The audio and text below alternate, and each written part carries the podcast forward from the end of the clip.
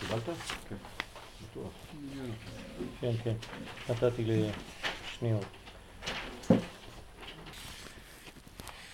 אה, אז ככה, קצת... אה, אני, אני מתחיל מהחלק שככה יותר אה, קשור לכולם. תיתן ותיתן ברכתי בכל התלמידים שיושבים עמך בקודש לברכה ממני ובני תמשיך אה, בדרך הזו. יש דברים רצויים לפני השם יתברך והעיקר שתלמד התורה הקדושה. ואתה יודע בני שדור זה קשה הוא וצריך רחמים מרובים לפני השם יתברך כי רוב בני האדם סובלים מחולאים השם ירחם וישלח בהם רפואה שלמה אמן כן יהי רצון. ועוד שאנו נמצאים כיום באלף השישי קצת לפני הסוף שהוא ביסוד הרמוז בשם הקדוש, כן, של ה... בשם השישי, בחלק השישי של אנה בכוח, כן, יחיד גאה לעמך פנה, זוכרי קדושתך. כן? זאת אומרת, הראשי תיבות של י' ג' ל' פ' ז' ק'. הרב פשוט לוקח את המילה הזאת והופך אותה למשהו אחר, הוא אומר יגלה, כי זה יגל, יגלה פורקן זרע קדושים. והגאולה יהיה בדרה, בדרה הזאת, כן? בדור הזה. ואם נזהר ממחלוקת ויהיה הלימוד בחוכמת האמת לשמה. לשמה הוא כותב לשם ה. כלומר, אומר שצריך להמשיך ללמוד בתורת האמת, בתורת הסוד, אז יהי רצון ששליש אחרון דשנת תשס"ט ואילך כמניין והנותר בירושלים, וזה גם מדובר מהנותר מאדמת הקודש שהם רוצים לתת האדמה לערבים, שאז תתחיל עונה החמישית הנאמר באדם הראשון בשעה חמישית עמד על רגליו. כי משיח גלגול אדם. ראשי תיבות אדם דוד משיח. וכן נאמר במשיח בזה העונה כמו שכתוב ועמדו רגליו ביום ההוא כן על הר הזיתים שהוא עטרת ביסוד המתחיל משליש אחרון דשנת תשס"ט. ואני הקטן כל יום ויום נותן תפילתי לפני שוכן ערבות לראות הגאולה כי קשה הוא הדבר שעומד לנו ואני יודע שהשם יתברך יודע הצער שיש בכל אחד ואחד כי כולם סובלים בחולאים וכו' וצריך רחמים. ותיתן ברכתי בכל אחד ואחד מכל החברים שנמצאים עמך כי הם קדושים וכן שמחתי מאוד מאוד עבור האחים כהן סקלי, רבי שמואל טל ואחיו רבי אלון, השם ישמרו וחייהו. ותיתן ברכתי בעוד כמה אנשים, לא צריך שתדעו. וזהו, גם, גם השאר לא, לא צריך. זהו. אז יש הרבה הרבה דברים פה ו... אבל זה קרוב.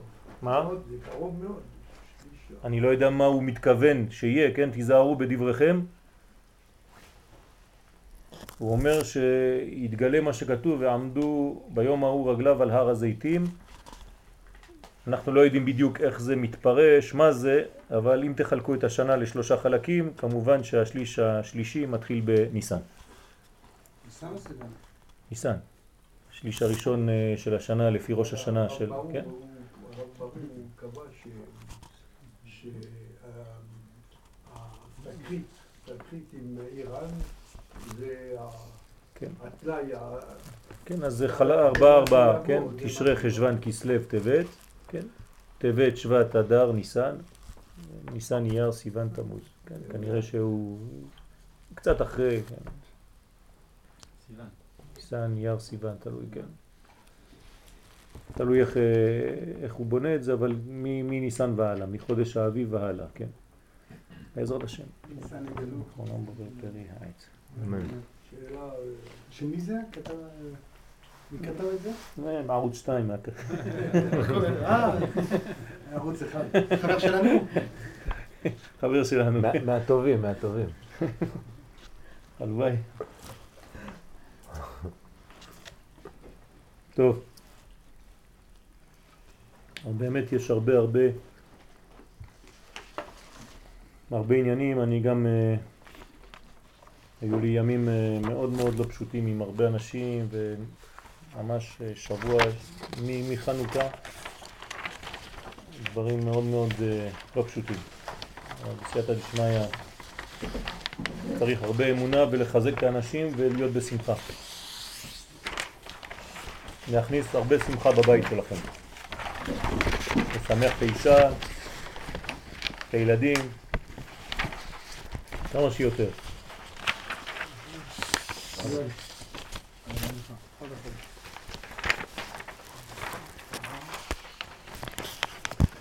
אנחנו היום ביום השישי של אה, עופרת יצוקה, זה היסוד, אז אנחנו נדבר על אה, היסוד, יוסף הצדיק, שהוא בעצם השטן של אה, כל החמאס. עוד אחד. כן. זה תפילות לבניין המלכות, לחידוש המלכות בישראל, קשור מאוד מאוד לגאולה מהתפילות של אה, הרמח"ל הקדוש. אפשר ל- לצלם את זה? לצלם את זה, כן. כן. יש לי עוד אם אתם רוצים, אתה רוצה ל... נלך לשים כמה בבית כנסת. אוקיי. כן, אז כך, הנה אני מתי אשמע, לומר את זה? כך, כבר יש לי גם. מה? מתי? מתי שאתם רוצים, לומר את זה מתי שאתם רוצים. מתי. שרק אפשר, כן. ממש בלילה, כל ביום, התפילות, כן, לא את כל התפילות, כמה, זה ארבע. אה, איך שאתם רוצים. אם יש לכם קצת זמן, תיקחו תפילה קצרה, קצת יותר זמן, תפילה ארוכה. אני סידרתי את זה בסדר הזה, אבל זה לא אה, אומר שום דבר, כן? אז בעזרת השם אנחנו נדבר היום על אה, שתי דמויות בפרשה, יוסף הצדיק ויהודה המלך. ואנחנו נראה שבעצם יש פה אה, מנגנון, מהלך שלם של יסוד ומלכות. ונתחיל בדברי הזוהר הקדוש, ברשותכם. בזוהר הקדוש, בפרשה שלנו, כתוב ויגש אליו יהודה, רזה דמילה יהודה ויוסף, הכי הצטריכו להתקרבה כחדה. יהודה ויוסף צריכים להתקרב אחד לשני. בגין דיוסף הוא צדיק, בגלל שיוסף הוא רמז לנקודה הנקראת צדיק, כלומר יסוד,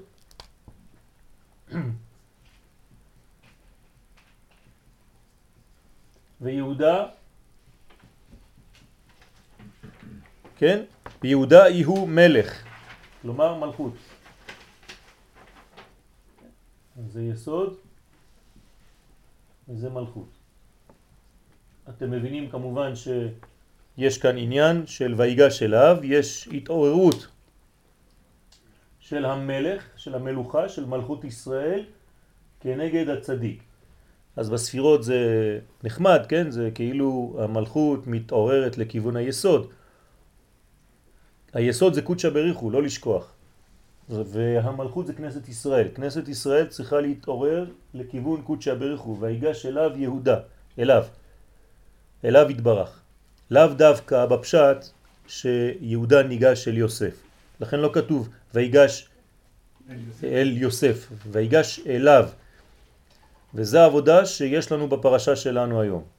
כלומר להעלות את הבחינה של מלך לבחינה של צדיק. צדיק ומלך זה כמו שנאמר על ירושלים שתי בחינות, ציון וירושלים. מקדש מלך, עיר מלוכה. שתי בחינות. מקדש, קודש ומלכות. בניין, ממשלה, כן, שהיא בבחינת מלכות. וזה צריך קרבה בין שתי המדרגות הללו, ועל דה ויגש אליו יהודה, על זה כתוב ויגש אליו יהודה, בגין דקורבה דילהון, דהתקריבו כחדה, כי הקרבה שבין שניהם שהפכו להיות אחדים, גרים כמה תבין לעלמא. זה גורם הרבה טוב והרבה טובות לעולם. כמובן שכשיש חיבור בין יסוד ומלכות, אז יש שפע. שפע של ברכה, שפע של טוב, שפע של הרבה דברים. מוכין. גרם שלמה לכולהו שבטין, לכן זה גורם שלמות בין כל השבטים, אותו חיבור. גרם שלמה ביני הוא, זה גורם חיבור בין השבטים בעצמם. גרם ליעקב דהתקיים רוחה דילה, וזה גורם ליעקב, שנמצא פה, תפארת, שהרוח שלו, כי כל זה מבחינת נפש, זה התחתית של הרוח, וזה הרוח עצמו. אז זה גורם ליעקב, כן? דהתקיים רוחה דילה, מתקיים הרוח, בגלל שיהודה מתקרב דרך יוסף בעצם ליעקב. ויעקב כאן כמובן רמז לקודשא בריחו, זה מתלבש בלבוש של יעקב אבינו בעולם שלנו. כמאן דאמר, ולכן הפסוק אומר, ותחי רוח יעקב אביהם, אפשר לתרגם את זה, תנו עוז לאלוהים. אנחנו נותנים כוח של רוח ליעקב. היא חיה. רוחו של יעקב חוזרת לחיים אחרי מוות או בחינה של מוות, כלומר חוסר קשר עם העולמות שלמטה וחוסר תקשורת עם העולמות שלמעלה. לכן העולם בעצם נמצא במצב של סגירת מערכות במשך כל הזמן שיוסף איננו. כדברי הזוהר הקדוש, כן, בדברי הזוהר הקדוש משמע שלא רק בפשוטו שעל ידי ויגש אליו יהודה נתוועדו שהוא יוסף אחיהם, זה לא רק שבפשט יש לנו סיפור שיוסף נעלם, הלך, הפך להיות משנה למלך ופתאום עכשיו הוא מתגלה וממילא נעשה שלום ביניהם, בסדר, זה נחמד, זה צריך להבין את זה, גם כן זה נכון. אבל כאן אנחנו לומדים בפנימיות, כברכתו של מורנו ורבנו, שאמר לנו שצריך דווקא בדור עכשיו ובזמנים האלה ללמוד בתורת הסוד, כי זה תורה לשמה. הוא אומר, יש הרבה דברים שהקדוש ברוך הוא רוצה, כן? אני מזכיר לכם את דברי המכתב, אבל זה העיקר, כי זה מה שמחזק ואנחנו צריכים לכוון עכשיו, לחזק את ידי מגיני ארץ קודשנו. על ידי הלימוד הזה אנחנו נותנים כוח, כן, לכל הבניין הזה. זה בעצם מלחמתו של קודשא בריחו, זה לא המלחמה שלנו. הקדוש ברוך הוא נלחם כדי להוקיע, כן, את כל הקליפה, קליפת החמאס שיש בעולם, כמובן, כי מלאה הארץ חמש. אז החמאס הזה צריך לנקות אותו. ואנחנו עושים את עבודתו של קודשא בריחו כאן בעולם הזה. הלימוד נותן לנו כוח, כן, לתת כוח ולהמשיך כוח ואור של גילוי. ככל שיש קליפה שנעלמת, האור מתרבה יותר בעולם. הוודאות האלוהית מתרבה יותר בעולם, האמונה מתרבה בעולם, והשמחה.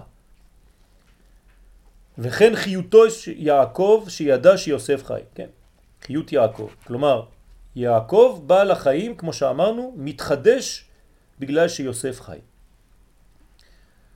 כמובן שאני לא נכנס לכל הפרטים, אבל אתם יכולים להבין לבד מה זה אומר שיוסף חי, כן? כשהיסוד חי, אז יש תוצאות חיים. כשהיסוד מת, אין תוצאות חיים. אז כמובן, תדרגמו לעצמכם את העניין הזה ותבינו, כן, דברים שאי אפשר לאומרם כאן, אבל תן לחכם ויחכם עוד. אלא שיש בזה עניין עמוק, שנעשה שלמות על ידי התקרבות יהודה מלך עם יוסף צדיק. זה סוד הדברים.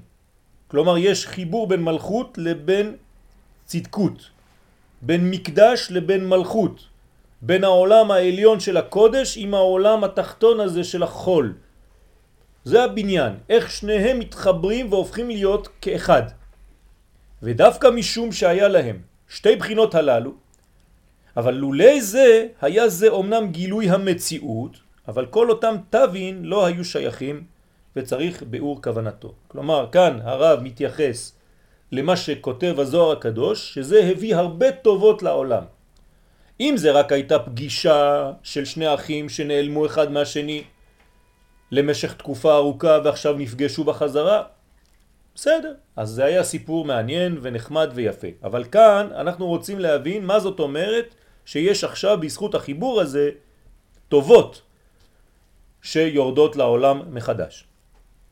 ובעיקר עניין מחלוקת יוסף ואחיו, עכשיו אנחנו נכנסים קצת לעובי הקורה, לדעת מה שורש המחלוקת.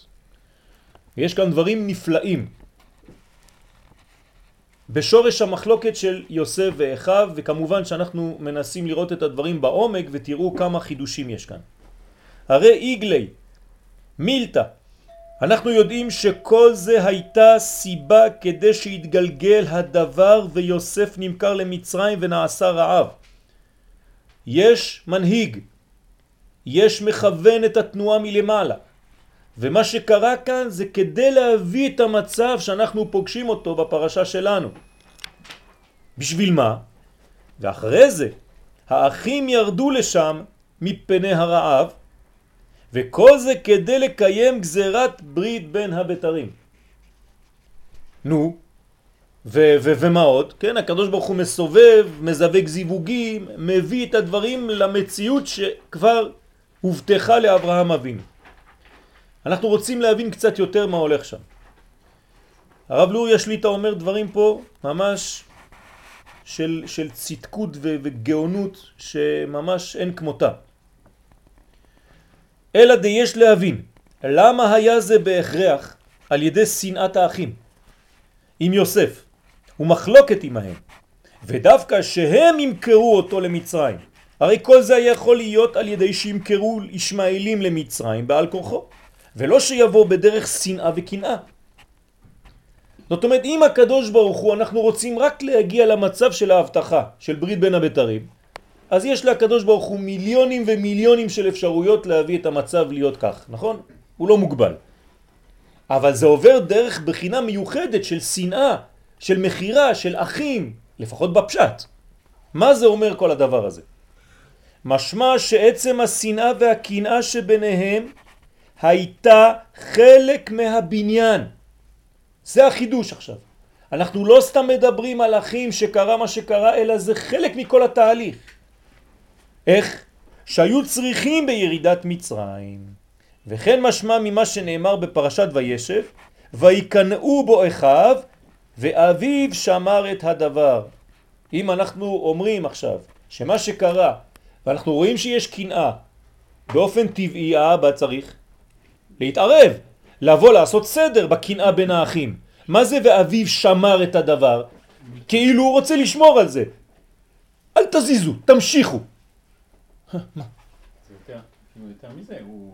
לזה. זה מה שאני אומר. כי זאת אומרת שהוא שומר שזה יתהווה. אם אנחנו מייחסים את אביו לחוכמה, כן, אבא זה בחינת חוכמה, זאת אומרת שיש חוכמה עליונה, כן, קודשא בריך הוא נמצא בתוך התהליך הזה והקדוש ברוך הוא בעצמו, כך כנראה, הוא סדר העולם שהאחים צריכים לגרום לשנאה כזאת כדי למכור את אותו אח, ואז מגיעים למדרגה ההיא. מדוע? עדיין אנחנו לא ענינו, רק יודעים אינפורמציה חשובה שגם החלק הזה, הבלתי מובן, המעצבן, המפריע, הכואב של השנאה הזאת, הוא חלק בלתי נפרד מהתהליך. ומשמע שלא עשה שום פעולה לא להחליש שנאתם, יעקב, כן?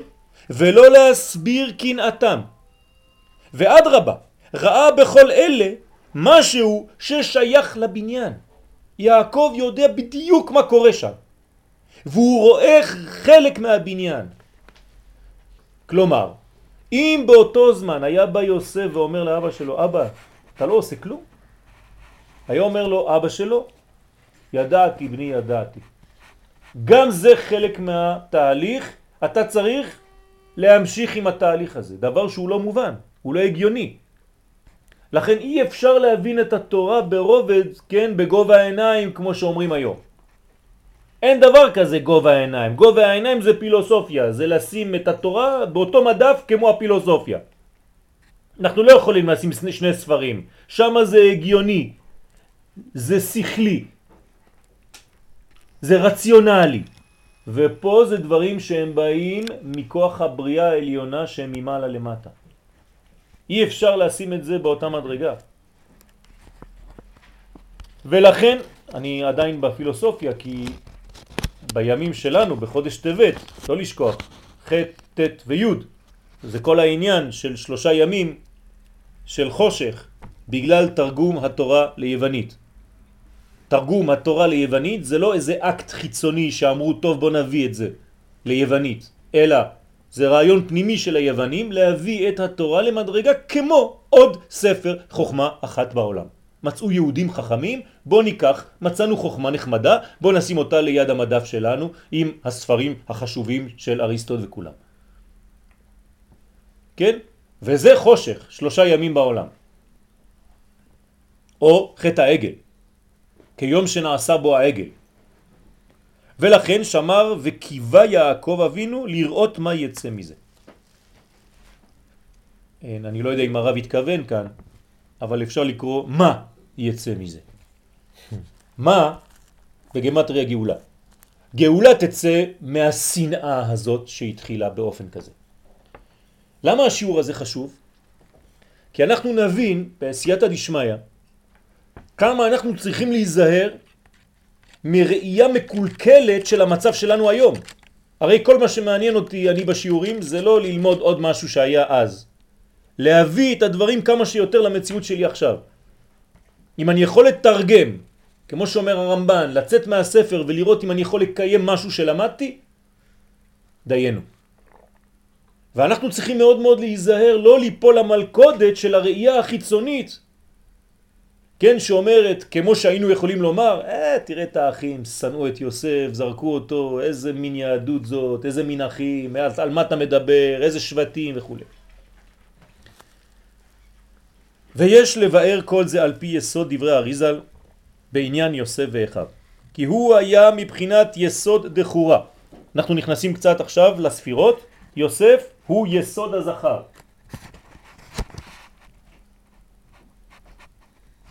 אתם מכירים מישהו שהוא מיסוד הנקבה? בנימין. בנימין, בדיוק מתחת ליוסף, יסוד דנוקבה. בסדר? והוא בעצם כל האחים, יהודה וכל אחיו, וכל האחים, מה הם? מבחינת נוקבה. בסדר? זאת אומרת, יעקב שהוא הרוח, צריך להיות מחובר לנפש. יש לו את המתווך שנקרא יוסף, כשיוסף איננו, בנימין מחליף. גם יוסף כשהוא עובר אל האחים, הוא עובר דרך הציר שנקרא בנימין. כי הוא היה מבחינת יסוד דחורה, כמו שנאמר, אלה תולדות יעקב, יוסף. אז התולדות של יעקב זה יוסף. כלומר, כל התולדות של יעקב הם כאן. הם באים מיוסף. אפילו יוסף הוא כבר לא תופס מקום, הרי שהוא לא שבט. אין דבר כזה שבט יוסף, נכון? יש שבט יוסף או אין שבט יוסף? אין. מנשה ואפרים. זאת אומרת שיוסף בעצמו הופך להיות כמו אבא. הוא לא אחד מהבנים. למרות שהוא בן, הוא גם אבא. זה משנה את כל המדרגה שלו. זאת אומרת שיוסף או יעקב זה אותו דבר. שניהם הם אחד, הם אבא, ויש להם בעצם 12 שבטים. גם יוסף הביא מעצמו חלק מזה. שהתולדות של יעקב באו על ידי יוסף. כלומר יוסף הוא כאן, ואנחנו דיברנו בהרבה מקומות, והרבה שיעורים על העניין הזה של יוסף, כן, מדרגה מאוד מאוד מיוחדת, שאני באופן uh, מיוחד קרוב מרגיש קרבה גדולה מאוד לדמות הזאת. תמיד. של יוסף. ואחיו היו מבחינת פרצוף המלכות נוקבה דזה. כן? כל האחים הם מבחינת מלכות נוקבה דזה. ובנימין היה יסוד דנוקבה. זאת אומרת, יסוד של הזכר, יש הנקבה ויסוד של הנקבה.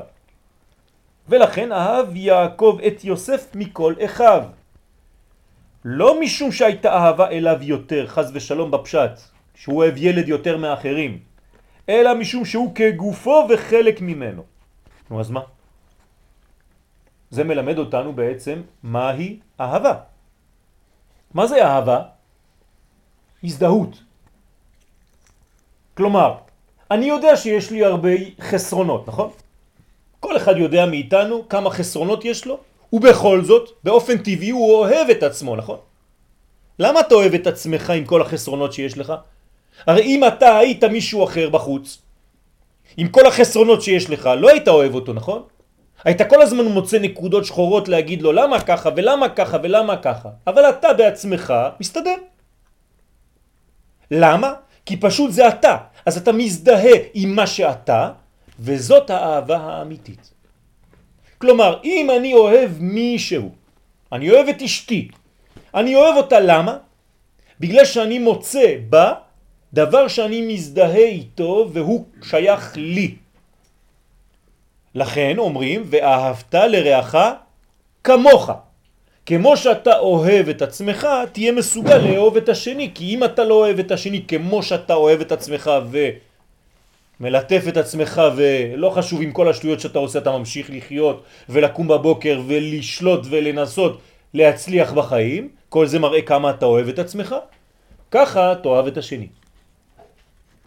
אז אני חוזר, יעקב אוהב את יוסף, למה? כי הוא חלק ממנו, לכן קל לו מאוד ליעקב להזדהות עם החלק הזה שנקרא יוסף, כי זה הוא. זה חלק ממש בלתי נפרד ממנו.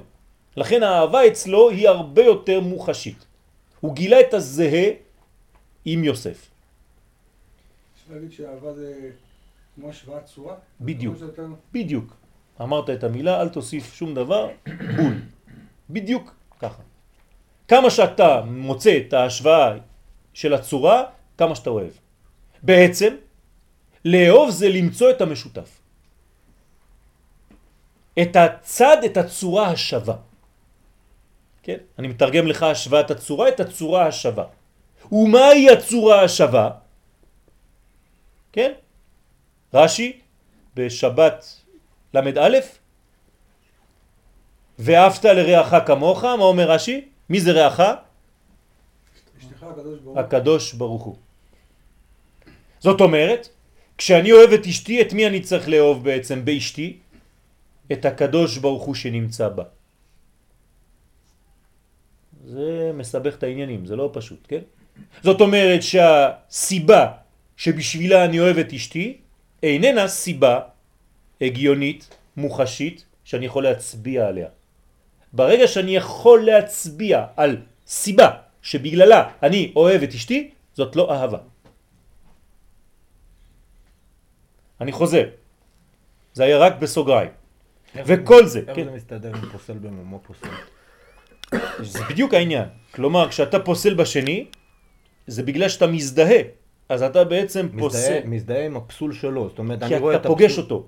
זה רואה- פוגש אותך באיזשהו מקום. אם לא, לא היית רואה אותו בכלל.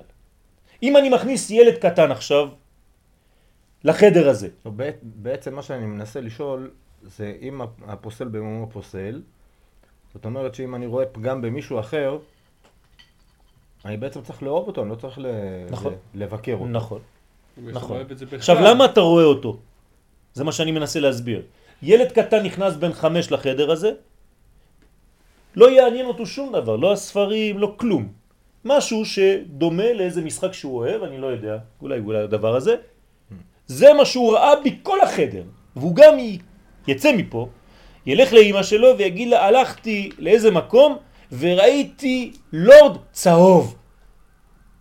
איפה היית? לא יודע, הייתי, ראיתי משהו כזה, וזה הזיכרונות שיש לנו מילדות. יום אחד נכנסתי לאיזה חדר וראיתי משהו, אומרים לך, ההורים שלך, מה אתה מבלבל את המוח, היינו במקום אחר בכלל, אבל אתה זוכר את המדרגה הזאת כי היא שווה לך.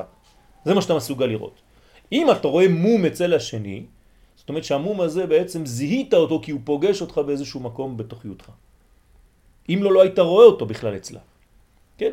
אבל זה עוד שיעור בפני עצמו על זוגיות, נשים את זה בצד. זאת אומרת ש- שעצם זה שאני מסתדר עם עצמי בפסול הזה, אני צריך להסתדר גם יפה איתו מאוד, בפסול הזה. בוודאי. אומרת, אם זה- לא, זה לא זה- לרעך כן. כמוך.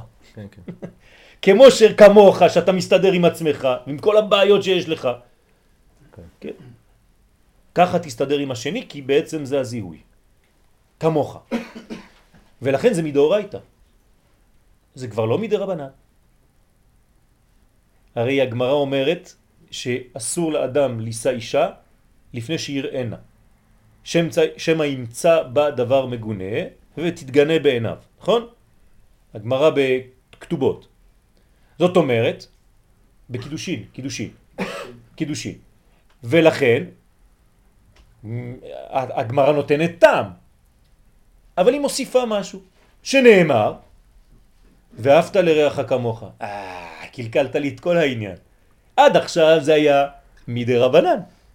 ברגע שאתה מוסיף לי עכשיו סיבה ואהבת לרעך כמוך, זה הופך להיות מדאורייתא, ואתה צריך להבין עכשיו מה זה אהבה, וזה משנה את כל התמונה. פה נראה ש- שהוא מסביר למה הוא אהב יוסף יותר. הוא, הוא לא מצדיק, הוא, לא אומר שלא לא אהב אותו יותר. מה זאת אומרת? לא הבנתי את השאלה שלך. הוא, הוא, הוא אמר פה, משום שהוא משום ש- כגופו. זה חלק ממנו. לא משום שהייתה אהבה אליו יותר... נכון. מאשר האחרים. בפשט. כן. זה לא אהבה נמוכה כזאת, אני אוהב אותך ואותם פחות. לא. אני אוהב אותך כי אתה אני. כמו שאני אוהב אותי בטבעיות. ואני לא יכול להסביר את זה, ככה אני אוהב את יוסף. כלומר, אוהב כאן זה לא במילה, כן, ז'ם, אמה, to love, אלא לחיות בצורה טבעית. יוסף ויעקב זה אחד. ובגלל זה הוא אהב אותו יותר. בגלל זה זה נקרא אהבה, אבל לא במונחים הקטנים שלנו. אהבה בגמטריה אחד. לא סתם אומרים חז"ל, הם לא אוהבים הרבה לשחק עם גמטריות סתם. אם חז"ל אומרים אהבה בגמטריה אחד, זאת אומרת שכשאני אוהב אני אחד עם השני כמו שאני אחד עם עצמי. אז הוא הזדהה יותר מיוסף. יפה מאוד, זאת ההזדהות האמיתית. הפסוק אומר, אה, ישראל אהב את יוסף. נכון, ישראל. נכון. זאת אומרת הפנימיות של, של יעקב, נכון. אלא משום שהוא כגופו וחלק ממנו. וכל זה גילה להם יוסף בחלומותיו. כלומר, מה יוסף מגלה בעצם בחלומות? את מי הוא מגלה? את יעקב. כי הרי בשביל יוסף חלום זה אותיות חולם. מה זה חולם? איזה ספירה? תפארת. זאת אומרת שכשיוסף חולם, הוא בעצם מגלה את החלום. מי זה החלום הזה? אבא. יעקב. זאת אומרת, האבא יעקב תמיד נמצא איתו בכל הסיטואציות. תשימו לב, תזכרו מה שאמרנו בשיעור הקודם. נכון? דיוקנו של אביו מופיע לו תמיד כשיש לו איזה מדרגה. למה? כי הוא אחד איתו. הוא לא יכול להיות שונה. ספירת היסוד בגופו של האדם איננה ספירה שהיא תלושה מכל שאר הגוף. להפך, כשהאיבר חי זה בגלל שכל הגוף נתן לו את הכוחות. וכדי להמית את אותו איבר צריך להחזיר את הכוח לכל איברי הגוף. נועץ ציפורני ידיו ורגליו, כן? לא חשוב, לא ניכנס עכשיו לפרטים, אבל הבנתם. זאת אומרת שבעצם כל הבניין הזה עובר דרך הציר הזה שנקרא יוסף. אבל אנחנו לא בשיעור שלנו עדיין, קצת סטינו, בואו נחזור. והם חלקו על זה וטענו המלוך תמלוך עלינו, אם משול תמשול בנו, כמו שיסוד משפיע, משפיע על המלכות, כלומר הם שואלים אותו, אתה מתכוון לומר שאתה יסוד ואנחנו מלכות? אתה זכר ואנחנו נקבה? כלומר אתה אבא. ויוסף אומר להם, כן, אני אבא. אבל אתה שבט כמונו. לא. אתם תראו את זה בעתיד. לא יהיה שבט יוסף. אני אביא גם כן משלי שניים. אפרים ומנשה כראובן ושמעון יהיו לי. כך אומר יעקב. זה גם קפיצה לפני שני שיעורים של יעקב ועשו. נכון, נכון, נכון. בדיוק, בדיוק. אפשר לומר אפילו עוד יותר. מי ניצח במלחמה כשיעקב נאבק עם שרו של עשיו? היוסף שבו. כלומר, יעקב שלט באותו זמן על מה? על היסוד. שם הוא ניסה לפגוע גם בסוף. שם הוא ניסה לפגוע, זאת אומרת שיעקב בעצם עשה תיקון הברית, התיקון הכללי. באותו לילה. כלומר, רצו לפגום ביעקב, זה לא פעם ראשונה. כשהוא יוצא מארץ ישראל, והוא הולך לישון באותו מקום שהוא רואה את הסולם, כתוב בגמרא, בחולין, צדיק א', כשהקדוש ברוך הוא ניצב עליו, כתוב והשם, והנה השם ניצב עליו, מלמעלה. מה אומרת הגמרא שם? להצילו מן המזיקים כאדם שמקרר את בנו במניפה כדי להבריח משם את הזבובים. אומר הבן איש חי, בבן יהוידע, על אותה גמרא בחולין, שבעצם רצו לחמם את יעקב כדי שיהיה לו קרי, ובא הקדוש ברוך הוא במניפה וקירר אותו. והזבובים הם כמובן כל היצר הרע של הקליפה הזאת. זאת אומרת תמיד רוצים לפגוע ביוסף שביעקב, ביסוד שביעקב, בציון של עם ישראל. יותר קל, יותר רוצים לפגוע בנקודה הזאת. בסדר? בציונות. זה מעניין, כן. לא אנטי-ישראלים, אנטי-ציונים. נכון, נכון. וצריך להיזהר מהדבר הזה, כן. אתמול שמעתי, מחילה, כן. כן, חלק מ... לא יודע איך לקרוא להם, כן? שהולכים להפגין עם האויבים שלנו, כן? עם פאות והכל, וכובעים והכל, והם אומרים יהדות כן, ציונות לא. בדיוק, הפרדה בין יהודה ויוסף. אבל זה מעניין מה מה הדבר, פתאום עולה ל... אה, פעם שמעתי את הרב, אה, אה, אמר, הוא אומר שהרב מרדכי הוא יסוד אה, דנוקבה. יסוד הנוקבה, יסוד כמו דנוקבה, בנימין. והוא צריך להביא את המשיח. אז אה, מתחבר, בעזרת השם. לא, אבל רגע, ולפני בו, אה, פגעו. כנראה שתמיד לפני שמופיע המדרגה של המלכות צריך לעבור, וזה השיעור, לכן אני, אני רוצה תמיד להחזיר לשיעור, במדרגה הזאת היוספית, שהיא בעצם המדרגה השישית. לא בכדי נהרגו שישה מיליון בשואה, כי פגעו ביסוד. וכשיצאנו מזה, בנינו את המלכות. לשים לב למדרגה הזאת היא חשובה מאוד. ולא רצו לקבל שום בחינה זו עליונה יותר מהם. והנה, לפי מה שמבאר האריזל בסדר הבניין של עולם התיקון, הרי בתחילת הדברים בעת גילוי זה ומלכות, הם יוצאים במצב שמלכות נקודה קטנה דבוקה ביסוד הזכר. אנחנו נכנסים עכשיו לקבלה, עוד לא התחלנו את השיעור בכלל. כשהבניין של זוגיות מתחיל, המלכות מתחילה מנקודה. הנקודה איפה היא נמצאת? איפה שורש המלכות? את היסוד. בעטרת היסוד. זאת אומרת, איפה? בפנים או באחור? בפנים קודם כל. כן, אולי המדרגה הזאת הייתה חסרה ב- בלימודים. קודם כל זה מתחיל בנקודה בפנים, כן? וכשרוצים לבנות אותה לפרצוף שלם, צריכים נסירה מן היסוד קודם כל, ואז חוזרת להיות באחורי זה, היא לא מתחילה באחור, היא מתחילה בפנים, מנסרים אותה, נסירה א', להביא אותה לאחור, דבוקה אחור באחור בחזה, וצריכים עוד נסירה והגדלה באחור, נסירה והעמדה עוד פעם פנים בפנים, בפנים, מנקודה לפרצוף שלם. מובן או לא מובן? זאת אומרת, יש שלוש מהלכים פה. קודם כל מפרידים אותה מקדימה, מעבירים אותה אחורה, מאחורה היא נבנית, מנסרים אותה והיא עוברת עוד פעם קדימה. אבל כאן לצורך הייחוד.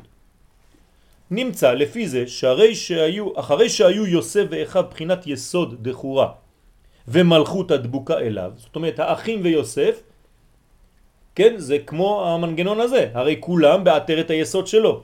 זאת אומרת, אם הוא היסוד וכולם בעטרת היסוד מסביב, אז לכן כתוב ותשתחרבן אל האלומתי, אלומתי אותיות מילתי. אני כמו המילה ואתם כולכם מס, מסביב, כן? למדרגה האמצעית. והוא באמצע, לא לשכוח. עתיד הקדוש ברוך הוא לעשות מחול לצדיקים והוא, מי זה הוא? יוסף. יעקב, קודשא בריחו. לא היה שייך לבנות בניין המלכות בשלמות גדלותה פנים בפנים, אלא על ידי נסירה וחזרה אחור באחור. אתם מבינים לאן הולך השיעור עכשיו? למה זה הכרח שיהיה ניתוק ושנאה וקנאה? כי זה חלק מהתהליך של ההפרדה הראשונה שנקראת נסירה. היכולת שלה לגדול. זה בדיוק ככה שצריך להיות כדי שיאפשר לה להיות מציאות בפני עצמה, בחירית, עם כוח גדילה. ועניינו הוא העלם והסתר בגילוי אהבת הזכר. בהתחלה לא רואים את זה, זה בהעלם. ואז נעשה ביניהם ריחוג ופירוד, ויכולים לבנותה בפני עצמה. כן, תמיד בדרושים אומרים שחתן וקלה, לפני שהם הגיעו להתחבר בעולם הזה, הם כבר היו מחוברים באיזשהו מקום. אז אומרים את זה באופן פשוט, כן, למעלה, הייתם כבר נשמה אחת, ירדתם פה ונפרדתם לשתיים. אנחנו לומדים את זה עכשיו בשורשים, מאיפה זה בא? בהתחלה היא הייתה בעטרת היסוד, אחרי זה היה ניתוק, מסכת גיטין, יורדים לעולם הזה, הייתה הפרדה כבר, ואז היא מתחילה אחור באחור עד מעבר פנים בפנים, מסכת קידושין. לכן בסדר גיטין קודמת לקידושין. ואם כן, הרי מוכרח שיהיה גדר של העלם והסתר באהבת יוסף ואחיו, שזו, הכי תמצא, זאת הסיבה, זה הקרש קפיצה של הנסירה. חייב שיהיה בצורה של נסירה כזאת. להיות אחים פרצוף בפני עצמם. כלומר, יוסף, על ידי זה שהם זורקים אותו לבור, הם עושים תהליך של התנתקות והתנערות ממה שמפריע להם ויותר מדי חזק בשבילם, כמו זורקים את אבא שלהם. נותן להם לגדול. נותן להם לגדול, כמו ילד שמתנער, לכן הוא נקרא נער, בגיל ההתבגרות, ואומר לאבא שלו, עזוב אותי קצת, איש. תן לי לחיות מעצמי, על כן יעזוב איש את אביו ואת אמו. זאת אומרת שהאחים חייבים לעבור דרך השלכת יוסף לבור, כדי להתחיל לגדול מעצמם ולהיות מציאות בינתיים נפרדת. יש סכנה. האם המציאות הנפרדת הזאת יכולה להישאר נפרדת? לא, אסור לה. צריך שבסופו של דבר נגיע לפרשה שלנו, ויגש. כלומר, אם זה לא מסתיים בויגש אליו יהודה, אכלנו אותה. זאת אומרת, ההתנתקות הזאת צריכה להוליד התחברות. כל תהליך של התנתקות חייב להביא אחריו תהליך של התחברות. איחוד. ייחוד. איחוד. ייחוד ואיחוד. עכשיו, אם היה כבר, בשביל מה אני מתנתק כדי עוד פעם למצוא את השני? אלא שבפעם השנייה החיבור יהיה יותר גדול מהפעם הראשונה. אם לא, אנחנו לא משחקים בכן לא, כן לא. זה לא מחבואים. זאת אומרת שאם הייתה התנתקות, ההתחברות שאחרי ההתנתקות מביאה חיבור ואהבה הרבה יותר גדולה ממה שהיה לפני. לפני זה בכלל לא היה עולה בשם ביחס למה שהולך להיות אחר כך. היה צריך שבירת הכלים כדי שיהיה עולם התיקון. נכון. אנחנו נדבר גם על זה. וכל עוד שאין ביניהם קנאה ושנאה, זאת אומרת, איך מתחיל התהליך? קנאה ושנאה. כן, אנחנו אוכלים קש. כן, ראשי תיבות קנאה ושנאה. קודם כל. והם דבוקים יחד באהבה, כן? הרי המלכות בטלה אל היסוד ואינה בחינה בפני עצמה. אתה לא יכול. אם תמיד המלכות היא כפופה, אין לה בחירה חופשית לומר לך כן, רוצה אני, זה הכל הכרחי. זה הכל בכוח. אין שם בחירה חופשית. לא שלך בא, כי הרי אתם לבודים, לא טוב היות האדם לבוד, אז אתה חייב את החלק הזה של שנאה. ויוסף בי- ביחס ליעקב הוא היה לבוד, זאת אומרת, אין לו בחירה. נכון. דווקא נכון. יוסף והאחים, יש נכון. כאן איזושהי- אוקיי. איזה מנגנון. אוקיי, מה קרה ליוסף? נפרד מאביו בגלל כל העניין הזה, גם כן במשך כל השנים הללו. זאת אומרת שגם יוסף קונה לעצמו מדרגה. מדרגה והופך להיות מלך, הוא בעצמו, כן, מנותק מאביו, ולכן הוא לא מתקשר לאביו, לא שולח לו אס.אם.אס ולא פקס ולא אימייל. בכוונה. והוא קורא לבן שלו, הבן של אבא ששכחתי. כי נשני אלוהים מבית אבי. אז פה אתה אומר משהו, עוד משהו. יש גם, יש מנגנון בין יוסף לאחים.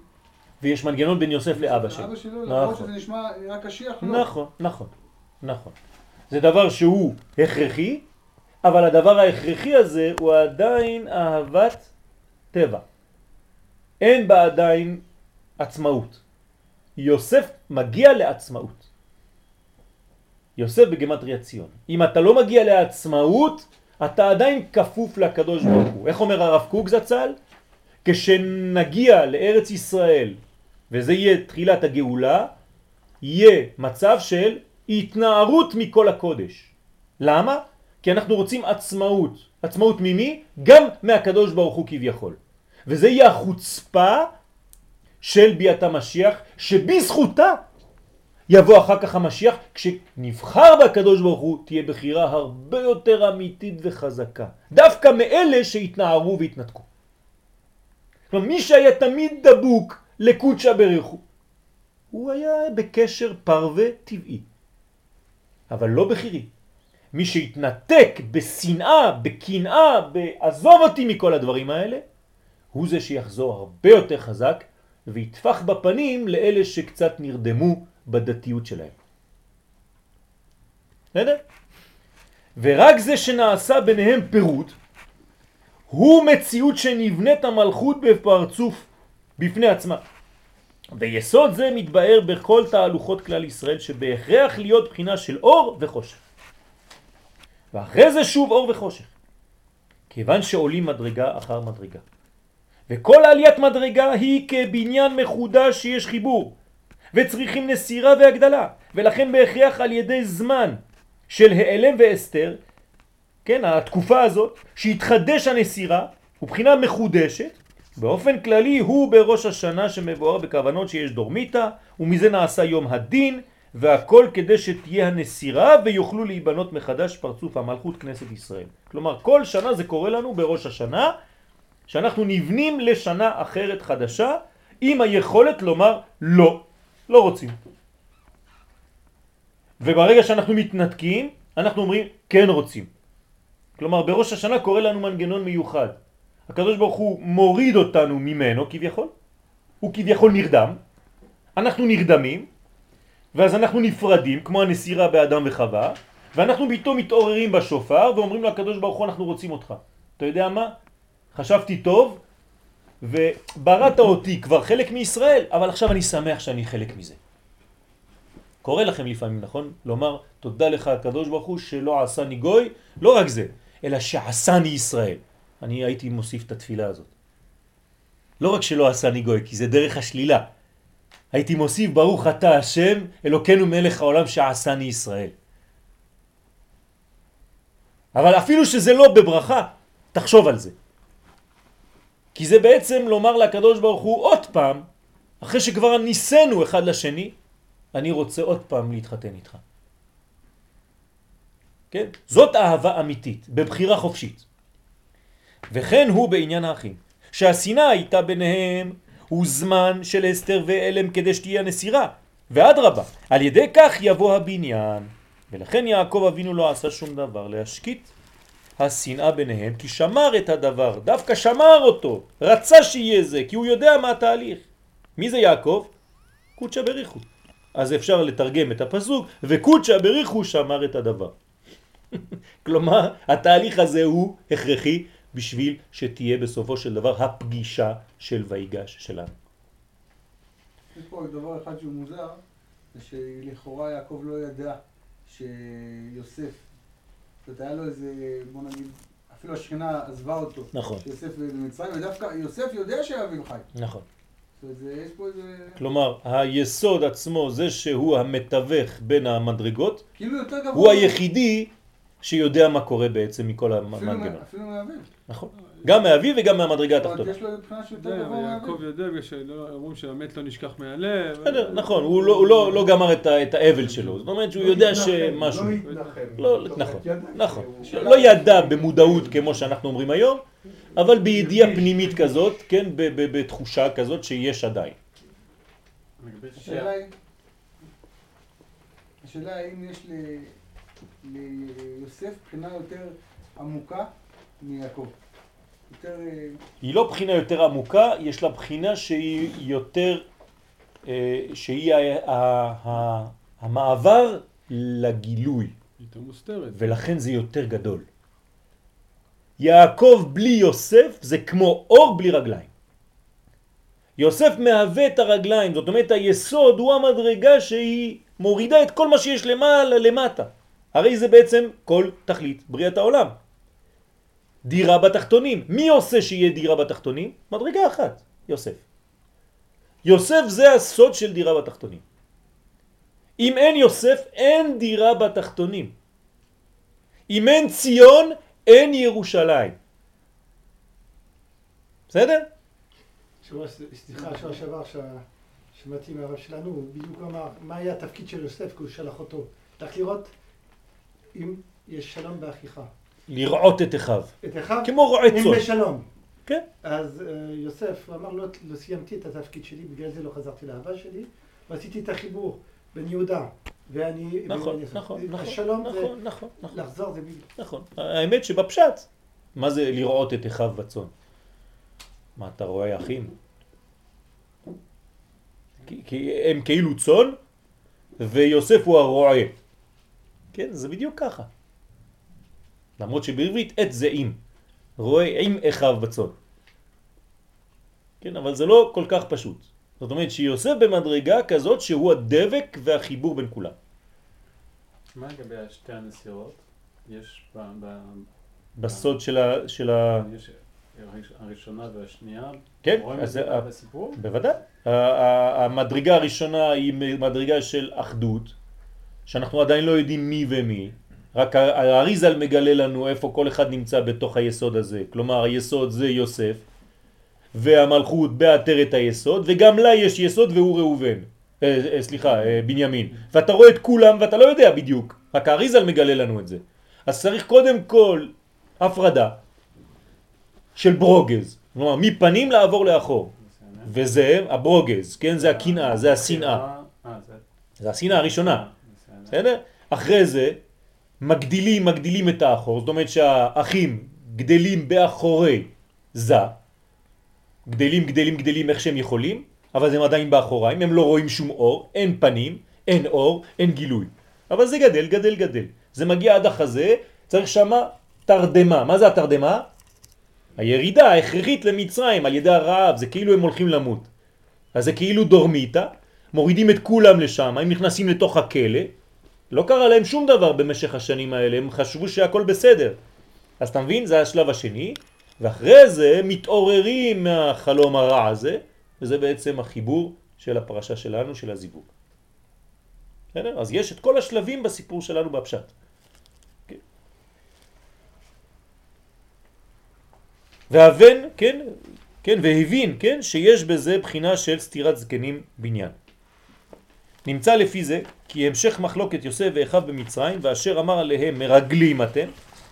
מה זה מרגלים אתם? תרתי משמע, אתם ברגליים, כן? אתם החלק התחתון שלי, זאת אומרת אני היסוד, התחלת הרגליים ואתם הרגליים ממש, ואתם מרגלים לחפור את הארץ, מלכות באתם, וכו' וכו', כן? תיקחו את כל הרמזים שיש, וכן מה שלקח את בנימין מהם. עכשיו הוא הורס אותם. זה הדורמיטה. מנתק להם את התקע שנשאר להם עדיין בחיבור. כלומר, בזכות מי הם חיים עכשיו? בנימין. עכשיו הוא מוריד להם את התקע הזה, זה השבב הקטן שמחיה את כולם. הוא אומר להם, תביא, תביא רק את זה. לוקח את זה. הכל היה כדי להרחיק אותם, הנה, זה ההרחקה השנייה, זה מזה כדי להשלים בחינת הנסירה. בסדר? כאן אנחנו בנסירה השנייה. אמנם על ידי הסיום של יהודה ויוסף, כלומר פרשת ויגש, החיבור, הסיום הטוב, יוסף צדיק הוא בחינת יסוד של הזכר ויהודה מלך בחינת מלכות נוקבה, חזרו אפוא פנים בפנים. וממילא נעשה כאן כמה תבין שמעולם לא היו יכולים להיות. אם לא, היה מתחילה כלל שנאה ביניהם. זאת אומרת שזה מה שרצה לומר הזוהר הקדוש. למה כל כך הרבה טובות באו לעולם אחרי הדבר הזה? וזה כוונת הזוהר הקדוש. שלא היה סתם התפייסות של ריב. היינו ברוגז, עכשיו אנחנו שולם. שנעשה שלום ביניהם. לא. אלא שנעשה מציאות מחודשת. שהביאה כמה טובות על ידי הקנאה והשנאה שנעשה ייחוד של פנים בפנים זה במלכות. אומר הזוהר הקדוש, הרע שאתה הגדרת כרע, הוא היה הכי טוב. ואם לא היה הרע הזה, כלום לא היה. כן? כלומר, כשיש משהו שאתה חושב, וואי, וואי, וואי, וואי, וואי, אתה הולך לראות אחד שיגיד לך, הכי טוב ככה, כן? כמו רבנו צוריאל. כן? הכי טוב. נכון, זה נכון. השם. ברוך השם, בלי עין הרע. ועל ידי זה גם ותחי רוח יעקב אביהם. זה החיים האמיתיים. שהרי כל עוד שהיה העלם והסתר, לא רק ייחוד חסר, אלא פירוד בין הזכר והמלכות. ועתה נעשה יותר מעולה מקודם. כלומר זה היה בסופו של דבר ברכה. רק שזה היה, כשקרה הדבר הזה, אתה ראית את זה כהפך מברכה, חז ושלום. וייתכן לומר שגם הרעב שהיה במצרים, זה מה שהקדמתי מקודם ואמרתי לך, ובכל הארצות, שכולל גם ארץ ישראל, היה הכל מאותה בחינה. כלומר, מדרגה של התנתקות, של הכרח לרדת למצרים. כלומר, הסתלקות המוחין, הסתלקות השפע. ובזה מבואר מה שאמר להם יוסף, אני יוסף אחיכם. כן? מה זאת אומרת אני יוסף אחיכם? אשר מכרתם אותי מצרימה, לא סתם. פירוש הדבר, אני נותן לכם עכשיו, מוקיר לכם תודה. בזכותכם, כן? אני אותו יוסף. בזכות מה שעשיתם ומכרתם אותי, אני יוסף עכשיו. ואני עדיין אחיכם. מה זה אומר אחיכם? ודרשו חז"ל שלא קהתה עין האחווה. כלומר, זה לא בגלל שרבנו כמו שרבנו, שנפרדנו ולא היינו כבר אחים. כן, איזה מלחמת אחים או משהו כזה שתמיד אנשים uh, קטנים צועקים. והאור החיים כתב, כן, הקדוש, שגם בעת המחירה לא קהתה עין האחווה. זאת אומרת שיוסף הוא כל כך מודע לתהליך, שגם כשמנתקים אותו ומגרשים אותו מהגוש שהוא נמצא בו, כן? גם שם הוא עדיין אוהב את עם ישראל ואת התהליך, כי הוא יותר גדול מאחיו. הוא רואה את הדברים עם אלוקיות, לכן ההתנתקות היה דווקא אצלו, כי הדבר לא היה יכול להתאפשר אצל מישהו אחר שהיה חלש. אפשר לעשות עבודה כזאת רק אצל בחינה אחת של אנשים שהם מבחינת יוסף, צדיקים. והוא משום שיוסף הבין כל העניין שהוא יסוד זכר. כלומר יבוא זמן שאנשים יבואו ויגידו סליחה, מחילה לאנשים האלה שנקטפו מביתם. ובהכרח להיות ביניהם ריחוק ופירוד, אבל בהתחלה זה עובר דרך פירוד גדול מאוד ושנאה גדולה מאוד. אגב, זה עובד גם לעוד כיוונים, לא רק לגוש קטיף, אלא יחשבו, יבקשו גם מכאלה סליחה שאמרו להם, אתם הייתם חילונים. כן, כן, הרבה סליחות כן, פה, כן, הרבה כן, חיבוקים. הרבה חיבוקים. וגם, אתם יודעים שמעלה ומטה נקרא גם ימין ושמאל. לא לשכוח.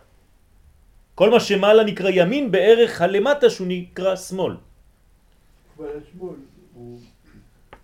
הרב ברור היה אומר שאם הערבים היו יודעים שהכל אבוד, היו עושים אדמה חרורה, לא משאירים פירוך, אבל יש השמאל אה, נותן כל הזמן תקווה, התקווה עד שמתקדמים בזמן, תקווה, תקווה. זה המשיח שלהם, כן. עד שיגיע יום החיסון.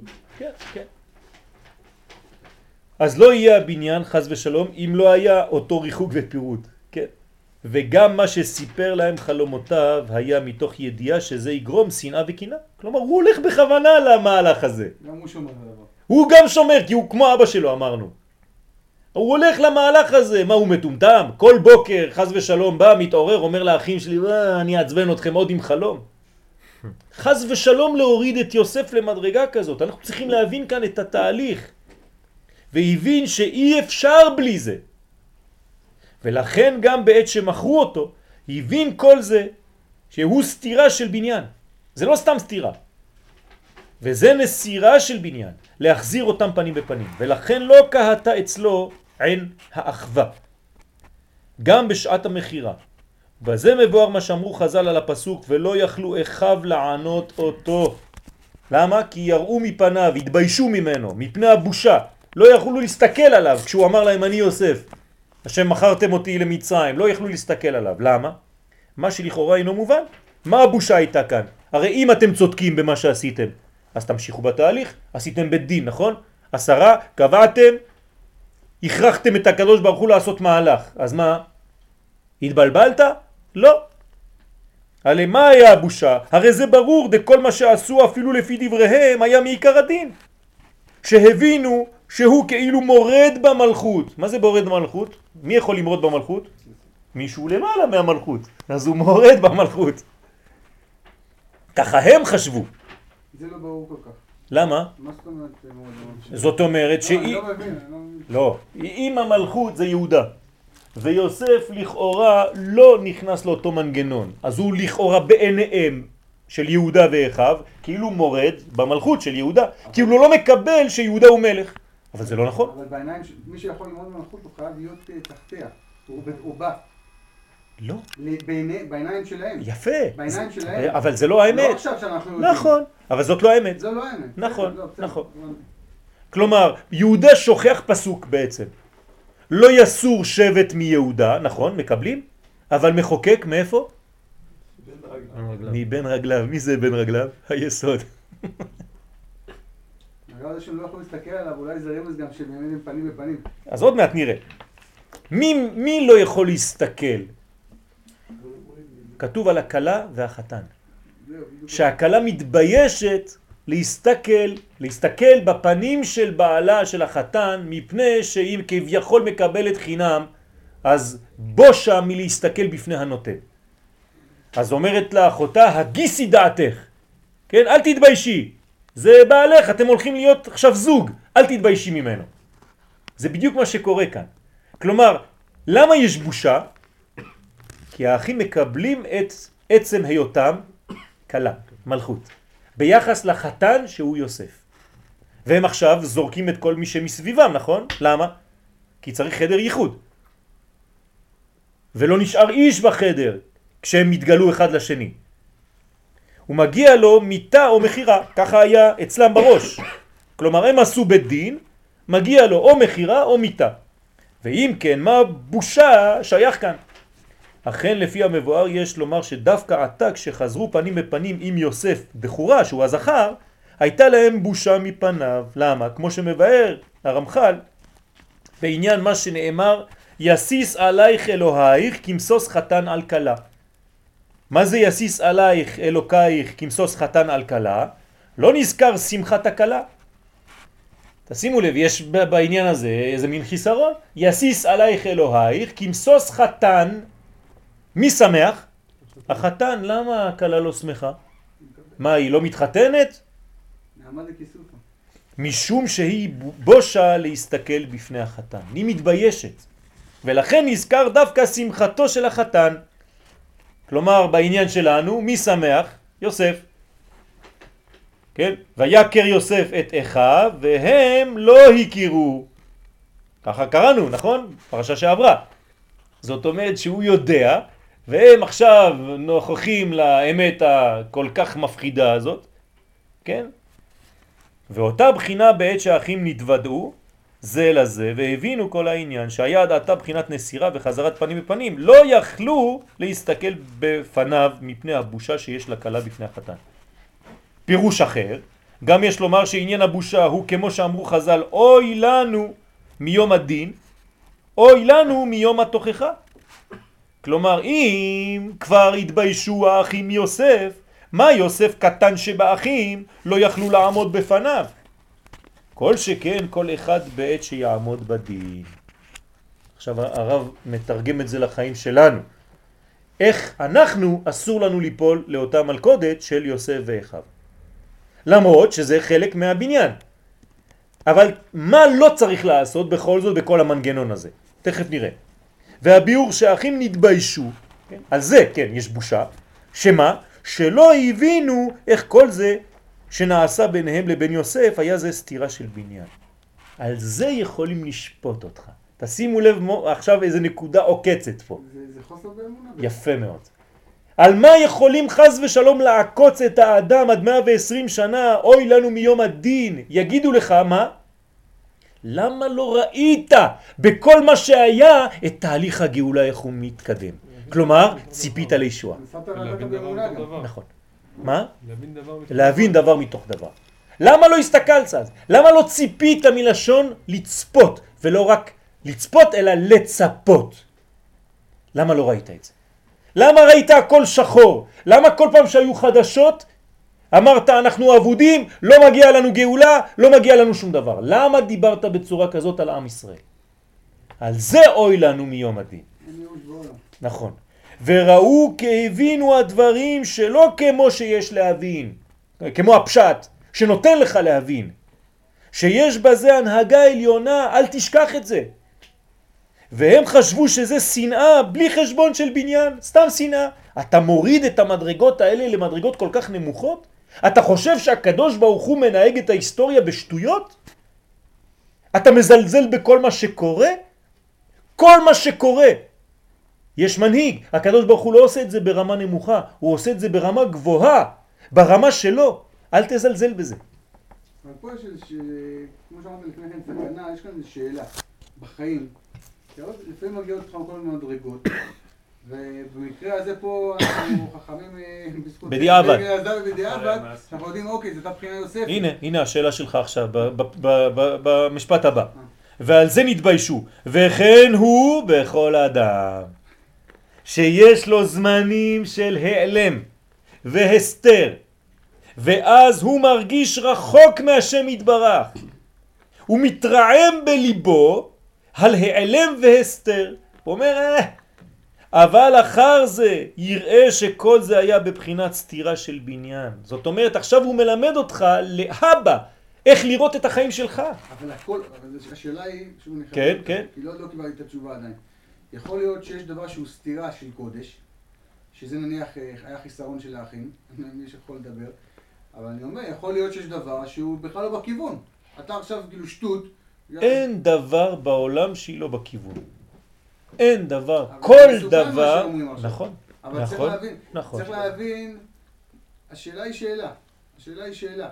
זה כמו שאתה אומר, זה כמו שאחרי הנסירה, אפילו בוא ניקח עוד צעד, אפילו נניח את הנסירה עצמה הבנת, אבל אחרי הנסירה חייב להיות ההתקרבות אחת. נכון. זה יכול ללכת גם לכיוון של נכון, התאבדות, עשיו- נכון. עשיו עובדה הוא לא איתנו. נכון. יוסף כאן לקח את היום, התפקיד שלו. היום. היום. זאת אומרת, אולי- יפה. זאת אומרת. שבכל מקום, בכל מצב, המצב בסופו של דבר יגיע לתיקון, אפילו אם זה ייקח יגיע 22 לתיקון. שנה, אם זה ייקח 30 שנה. יגיע התיקון, אבל אנחנו רוצים להיות צדיקים. זה משהו אחר. אנחנו רוצים לעשות את זה טוב. זה משהו אחר. כלומר, אתה צריך להיות שותף לתהליך ולמהלך. זה, איך אתה יודע את זה? על ידי שאתה מקיים את מה שכתוב בתורה ובמצוות. אם אתה בתוך התורה והמצוות, אתה יודע שאתה בתהליך הנכון. אם לא עשית את זה, זה יעבוד, בלעדיך אולי. אבל זה ייקח קצת יותר זמן. אבל בסופו של דבר, גם עם כל העיגולים והסיבובים שעשית וכביש עוקף, תגיע בסופו של דבר לאותו מקום. או אתה, או הבן שלך, או הנכד שלך. אתה רוצה להיות צדיק? תשתתף ותהיה שותף לתהליך אתה. ותקיים אותו, ותנסה להגשים אותו. בסדר? כתוב שעם ישראל יחזור לארצו, אז אל תחכה. תיקח כרטיס ותעלה לארץ. נקודה. אל תיתן שזה יהיה שם. ואם אתה לא תעשה את זה, אז הבן או הנכד ואחרי זה שיתחתנו עם עשר גויות חז ושלום, ובסופו של דבר יחזרו כי יתגיירו, אני לא יודע מה, ויחזרו בסופו של דבר. אבל אתה לא היית בתהליך, חבל. אבל יכול להיות, אני אומר, הרי מדובר פה בשבטים, זה לא ילדים קטנים כמו שאומרים. כן, כן. מדובר בשבטים. יכול להיות שבעצם יש איזושהי בחינה שבאמת אתה צריך... אה, זה לא הם בחרו. מין איזה... כאילו, כדי שתהיה התנתקות אמיתית. זה משהו אחר. אתה ש- מדבר עכשיו, אנחנו, אתה, אתה, שני דברים. יש תהליך כללי ותהליך פרטי. על הכללי אני מדבר. אז בתהליך הכללי אין לנו בחירה חופשית. בתהליך הפרטי, כן. כאן זה מדובר על כלל ישראל. בכלל ישראל אין לנו בחירה חופשית. זה מדרגה שעוברת אותנו. לא, יש לנו את הבחינה לבחור בדרך, אבל יש דרך... לא, לא, לא, לא, לא. בבחינת הכלל אין לנו. אני מדבר על הבחינה פרט. הפרט כן. אם אתה רוצה להיות חלק מהתהליך הזה או לא. אבל התהליך הוא תהליך. ברור, זה יוד, אותו יוד בסוף. יפה מאוד. אז לכן זה נסירה שלפני בניין. ועל זה, כן, נאחזו בושה. איך שהבין הנהגת הקדוש ברוך הוא, כן, עם ישראל. כלומר, איך לא הבנת את זה? ואם עיניו בראשו, כלומר חכם, היה מבין שאין הקדוש ברוך הוא מעלים עיניו מכל אחד מישראל בכל מצב שהוא, אף פעם. ואהבתו אינה שרה מהם לעולמים. אף פעם אל תגיד שהקדוש ברוך הוא לא אוהב אותנו. וגם לא אוהב אותך, חז ושלום. ומה שיש העלם והסתר זה משום הבניין, זה חלק, והסתירה שצריכים לפניו, זה חלק מהבניין עצמו, ולא היה נופל ברוחו. וזהו יום הדין והתוכחה, דהיינו שהתברר ברור מה היו כל ההסתרים של כלל והפרט, שהיו, כן, כולם בדרך של בניין. ועל דרך זה הוא סדר ההנהגה של חול ושבת. בימי החול העולמות יורדים למטה. כן? אז מה יש לנו יותר? הסתר מגילוי. יום שבת זה יום אחד, ויש לנו שישה ימים של חול. ומתעוררים כל ענייני החומר, ונדמה לאדם שהוא בגדר מושלך מאורו יתברך. כן, מוצאי שבת בא, זורקים אותך לרחוב. היית בעולם האצילות, זורקים אותך לביע. ורק בשבת מרגיש שהוא מתקרב. "אה, ברוך השם, עכשיו אני מרגיש. תיזהרו, זאת כפירה. להגיד עכשיו אני חי עכשיו, זה, זה, זה הקדוש ברוך הוא, כלומר כל השאר לא, זה בעיה. אסור לך להגיד דבר כזה, אתה צריך להרגיש את קודשא בריך הוא כמו בשבת בחול. הוא מעלה, כן, הוא מאיר לו אור שבת, אבל צריך האדם להתבונן קרבת כלל ישראל עם הקדוש ברוך הוא שממנו אין הבדל בין חול לשבת. למה? למה אין הבדל? אצל מי אין הבדל? אצלו. כי הוא תמיד מעל הזמן. יום שכולו שבת זה כבר אצלו כל הזמן. וכל ההבדל הוא רק בדידן, אצלנו, שיש הבדל והסתר, אבל אצל הקדוש ברוך הוא הוא יום שכולו שבת. ומה שנעשה העלם והסתר הוא משום הבניין שצריכים לעשות אחר הסתירה. זאת אומרת שהקדוש ברוך הוא נתן לנו ימות החול, בשביל מה? להתנתק ממנו כדי לרצות אותו בחזרה. כמיהה. הכמיהה הזאת, הגעגועים אליו. כן? השותפות, הבחירה החופשית. נכון? תטעם מהעצמאות כביכול. שאתה מנותק ממנו. כן? אתה בורח ממנו ואז אתה תחזור הרבה יותר חזק. כן? כי לא טוב להיות אדם לבדו, גם עם קודשא בריך הוא, להיות לבוד. תבחר את הקשר הזה. ונמצא כי ימות החול הם הכנה לבניין של שבת, ככה אתה צריך לראות אותם. ועיקרו נשלם במוסף של שבת, שאז המלכות כנסת ישראל באה פנים בפנים. כלומר, אם נתרגם את פרשת ויגש, מתי זה? במוסף של שבת. במוסף של שבת, כל שבוע אנחנו מגיעים לבחינה הזאת של יהודה ויוסף שמתחברים ומתנשקים ומתחבקים.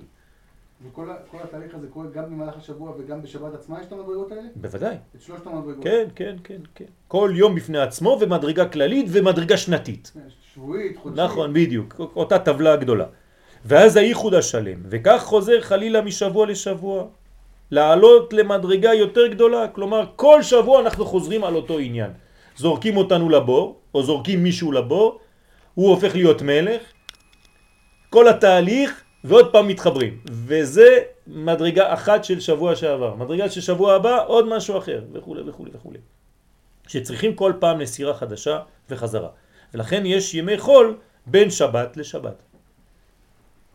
כן? זה חול בין שבת לשבת. עתיד הקדוש ברוך הוא לעשות מחול.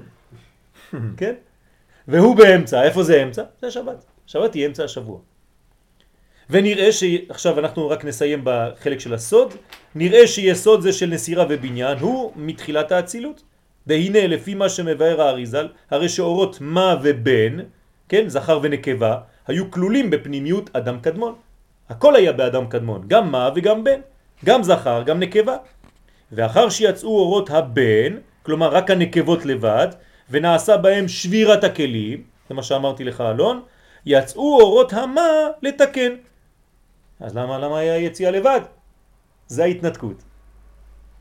ואז נעשו בחינת זכר ונקבה, שיש ביניהם ייחוד והשפעה. מה? אני רואה עכשיו ברווזים?